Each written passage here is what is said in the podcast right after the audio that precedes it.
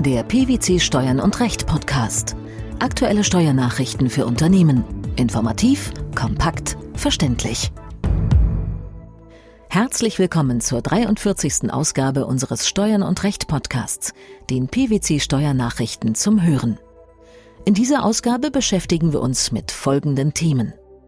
Vorsteuerabzug für Kapitalbeschaffungsleistungen einer Holdinggesellschaft. Formwechsel Nichtberücksichtigung der ursprünglichen Anschaffungskosten bei der Veräußerung eines Mitunternehmeranteils. Voraussichtlich dauernde Wertminderung bei festverzinslichen Wertpapieren im Umlaufvermögen. Wenn eine Holdinggesellschaft für administrative Tätigkeiten von ihrer Organtochter eine umsatzsteuerpflichtige Dienstleistungspauschale bezieht, dann kann sie den vollen Vorsteuerabzug aus ihren Kapitalbeschaffungsleistungen geltend machen. Und zwar deshalb, weil es sich dabei um Allgemeinkosten handelt, die unmittelbar mit ihrer gesamten wirtschaftlichen Tätigkeit zusammenhängen. Zu diesem Urteil kam jetzt das Finanzgericht Berlin-Brandenburg. Die Entscheidung fußt auf einem Urteil des Bundesfinanzhofs. In dem entschiedenen Fall hatten die Richter des Bundesfinanzhofs im Februar 2012 klargestellt, dass das bloße Halten und Verwalten von Beteiligungen nicht zum Vorsteuerabzug berechtigt. Dieser Ausschluss wird doch nicht von entgeltlichen Konzerndienstleistungen beseitigt. Aber Holdinggesellschaften erbringen regelmäßig noch andere Dienstleistungen, nämlich beispielsweise entgeltliche Beratungen an ihre Tochtergesellschaften. Und die unterliegen der Umsatzsteuer und berechtigten für sich genommen zum Vorsteuerabzug. Wenn eine bezogene Leistung also teilweise für eine wirtschaftliche und teilweise für eine nicht wirtschaftliche Tätigkeit bezogen wird, dann kann nur für den Teil der Aufwendungen der Vorsteuerabzug in Anspruch genommen werden, der der wirtschaftlichen Tätigkeit zuzurechnen ist. Und dieses BFH-Urteil machte sich jetzt das Finanzgericht Berlin-Brandenburg in einem Fall zunutze? Ja, hier allerdings zugunsten des klagenden Unternehmens. Eine Organträgerholding erhielt für gegenüber ihrer operativ tätigen Tochter erbrachte administrative Tätigkeiten von dieser eine umsatzsteuerpflichtige Dienstleistungspauschale. Die geltend gemachten Vorsteuerbeträge resultierten aus Rechnungen über sogenannte Kapitalbeschaffungsleistungen, die der Verbesserung der Handelbarkeit ihrer eigenen Anteile und der Kapitalausstattung der Organgesellschaft dienten. Die Erlöse der Holdinggesellschaft betrafen Mieterträge und Erträge aus Dienstleistungen an die Tochter sowie Zinserträge. Was war der entscheidende Unterschied zur zitierten BFH-Entscheidung? Bei der BFH-Entscheidung war die Holdinggesellschaft an ca. 50 Gesellschaften beteiligt, erzielte aber Umsätze aus Beratung lediglich für zwei dieser Gesellschaften. Im Finanzgerichtsfall war es nicht möglich, die Gesamttätigkeit in eine nichtwirtschaftliche Haupt- und eine wirtschaftliche Nebentätigkeit aufzuteilen. Eine Zuordnung dieser Kosten zum nichtunternehmerischen Bereich kam nicht in Betracht, weil es sich um Allgemeinkosten handelte, die mit der wirtschaftlichen Gesamttätigkeit der Holdinggesellschaft, genauer gesagt Beratung ausschließlich an die Organgesellschaft, zusammenhingen. Insofern war es auch unerheblich, dass die Aufwendungen nicht allein der umsatzsteuerpflichtigen Tätigkeit der Holding dienten, sondern durch die verbesserte Kapitalausstattung gegebenenfalls auch dem Bezug nicht steuerbarer Dividenden. Und weil die Holdinggesellschaft nur steuerpflichtige und keine steuerfreien Umsätze ausführte, musste der Vorsteuerabzug in voller Höhe gewährt werden. Den Umstand, dass die Aufwendungen für die Kapitalbeschaffungskosten im Verhältnis zu den durch die Beratung der Beteiligungsgesellschaften erzielten Dienstleistungsentgelten relativ hoch waren, erachtete das Gericht für unwesentlich. Die Revision wurde nicht zugelassen, da die Entscheidung auf der zu dieser Rechtsfrage ergangenen höchstrichterlichen Rechtsprechung beruhte. Das Finanzamt hat aber beim BfH nicht Zulassungsbeschwerde eingelegt. Die ursprünglichen Anschaffungskosten eines nicht wesentlich beteiligten Gesellschafters für den Erwerb der Gesellschaftsanteile einer GmbH mindern nicht den Gewinn aus einer späteren Veräußerung des Mitunternehmeranteils, nachdem die GmbH formwechselnd in eine Personengesellschaft umgewandelt worden ist. Zu diesem Ergebnis kommt der Bundesfinanzhof in einem aktuell veröffentlichten Urteil, in dem die Beteiligten über die Höhe eines Gewinns aus der Veräußerung einer Kommanditbeteiligung stritten.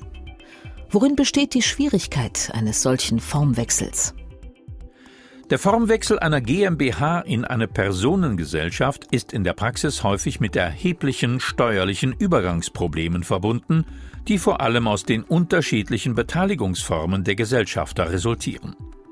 So können die Beteiligungen im Betriebsvermögen und je nach Beteiligungshöhe auch im Privatvermögen gehalten werden. Die Krux daran ist, dass der Gesetzgeber im Umwandlungssteuergesetz an die unterschiedlichen Beteiligungsverhältnisse unterschiedliche Rechtsfolgen geknüpft hat. Was bedeutet das für den aktuell entschiedenen Fall? Im entschiedenen Fall beschlossen die Gesellschafter einer GmbH einstimmig, diese formwechselnd in eine Personengesellschaft umzuwandeln. Nach dem Umwandlungsbeschluss entsprachen die Einlagen der Gesellschafter betragsmäßig ihren Stammeinlagen an der GmbH. Soweit das Eigenkapital der GmbH die Summe der Kapitaleinlage der Komplementären und der Kommanditeinlagen der Kommanditisten überstieg, wurde der überschießende Teil des Eigenkapitals nach einem festgelegten Maßstab den Darlehenskonten der Gesellschafter gutgebracht. Im Innenverhältnis sollte der Formwechsel zum 31. Dezember 1999 als erfolgt gelten. Die GmbH setzte die übergehenden Wirtschaftsgüter in ihrer steuerlichen Schlussbilanz mit den Buchwerten an. Mit Wirkung zum 1. Januar 2004 wurden die Kommanditbeteiligungen dann wieder veräußert. Das Finanzamt stellte daraufhin in Abweichung von der Feststellungserklärung der Klägerin für die zum 1. Januar 2004 ausgeschiedenen Gesellschafter aus der Veräußerung von deren Kommanditbeteiligungen Veräußerungsgewinne fest. Dabei zog das Finanzamt von dem für die Veräußerung des Kommanditanteils vereinnahmten Kaufpreis die nominelle Beteiligung ab. Und das nach Meinung des Bundesfinanzhofs zu Recht. Das Ergebnis waren nachteilige Steuerfolgen. Wären denn solche schädlichen Steuerfolgen überhaupt vermeidbar? Ja, das wäre möglich. Für den Fall der nicht wesentlichen Beteiligung sieht das Umwandlungssteuergesetz vor, dass die ursprünglichen Anschaffungskosten der Beteiligung nach der formwechselnden Umwandlung der GmbH in eine Personengesellschaft nicht mehr zu berücksichtigen sind. Das hat zur Folge, dass die ursprünglichen Anschaffungskosten, wie im entschiedenen Fall, den Gewinn einer späteren Veräußerung der Mitunternehmeranteile nicht mindern. In ihrer Urteilsbegründung führten die obersten Finanzrichter dazu aber an, dass die Beteiligten den mit dem Formwechsel verbundenen steuerlichen Rechtsfolgen hätten ausweichen können, indem sie dem Umwandlungsbeschluss widersprochen und gegen eine angemessene Abfindung ihre Kapitalbeteiligung vor dem erfolgten Formwechsel an den formwechselnden Rechtsträger, also hier die GmbH, hätten veräußern können. In diesem Fall hätten sie die in den Kapitalanteilen enthaltenen stillen Reserven steuerfrei realisieren können. Eine weitere Alternative wäre gewesen, die Anteile an der GmbH vor deren Umwandlung freihändig zu veräußern, um dann die Mitunternehmeranteile an der formwechselnd errichteten KG zurückzuerwerben. Bei festverzinslichen Wertpapieren des Umlaufvermögens die eine Forderung in Höhe des Nominalwerts der Forderung verbriefen, ist eine Teilwertabschreibung unter ihren Nennwert allein aufgrund gesunkener Kurse nicht zulässig. Dies entschied der Bundesfinanzhof mit einem Urteil vom 8. Juni 2011. In einer aktuell veröffentlichten Verwaltungsanweisung äußert sich nun das Bundesfinanzministerium dazu, inwieweit die Grundsätze dieses BFH-Urteils über den Einzelfall hinaus anzuwenden sind. Mit welchem Ergebnis? Der Begriff der voraussichtlich dauernden Wertminderung bezeichnet im Grundsatz eine Minderung des Teilwerts, die laut der Urteilsbegründung des Bundesfinanzhofs einerseits nicht endgültig sein muss, andererseits aber nicht nur vorübergehend sein darf. Ob eine Wertminderung voraussichtlich dauernd ist, muss unter Berücksichtigung der Eigenart des betreffenden Wirtschaftsguts beurteilt werden. Wie ist das genau zu verstehen? Im Zusammenhang mit festverzinslichen Wertpapieren ist, im Gegensatz zu im Anlagevermögen gehaltenen börsennotierten Aktien, zu berücksichtigen, dass sie regelmäßig eine Forderung in Höhe des Nominalwerts des Papiers verbriefen.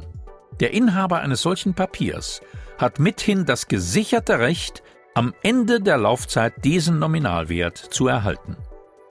Diese Sicherheit hat er an jedem Bilanzstichtag, und zwar unabhängig davon, ob zwischenzeitlich infolge bestimmter Marktgegebenheiten der Kurswert des Papiers unter dessen Nominalwert liegt.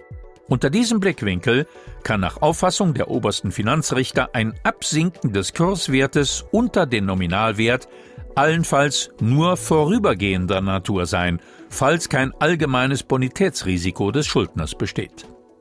Das Fazit der BFH-Richter ist deshalb auch, dass bei festverzinslichen Wertpapieren, die eine Forderung in Höhe des Nominalwerts der Forderungen verbriefen, eine Teilwertabschreibung unter ihren Nennwert allein wegen gesunkener Kurse regelmäßig nicht zulässig ist.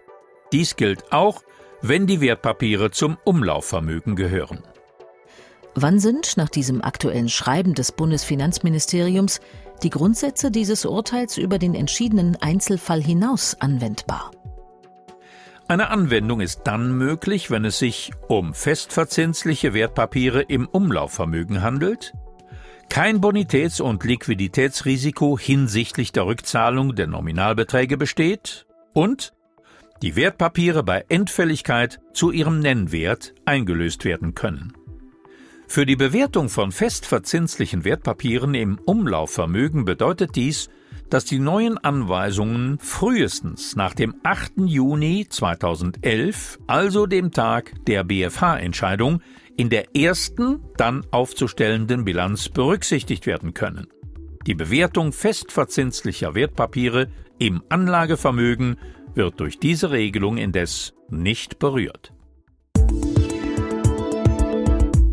Der Vorsteuerabzug für Kapitalbeschaffungsleistungen einer Holdinggesellschaft, der Formwechsel einer GmbH in eine Personengesellschaft sowie die voraussichtlich dauernde Wertminderung bei festverzinslichen Wertpapieren im Umlaufvermögen. Das waren die Themen der 43. Ausgabe unseres Steuern und Recht Podcasts, den PwC Steuernachrichten zum Hören. Wir freuen uns, dass Sie dabei waren und hoffen, dass Sie auch das nächste Mal wieder in die PwC Steuernachrichten reinhören. Steuerliche Beiträge zum Nachlesen finden Sie in der Zwischenzeit unter blogs.pwc.de slash steuern- und recht.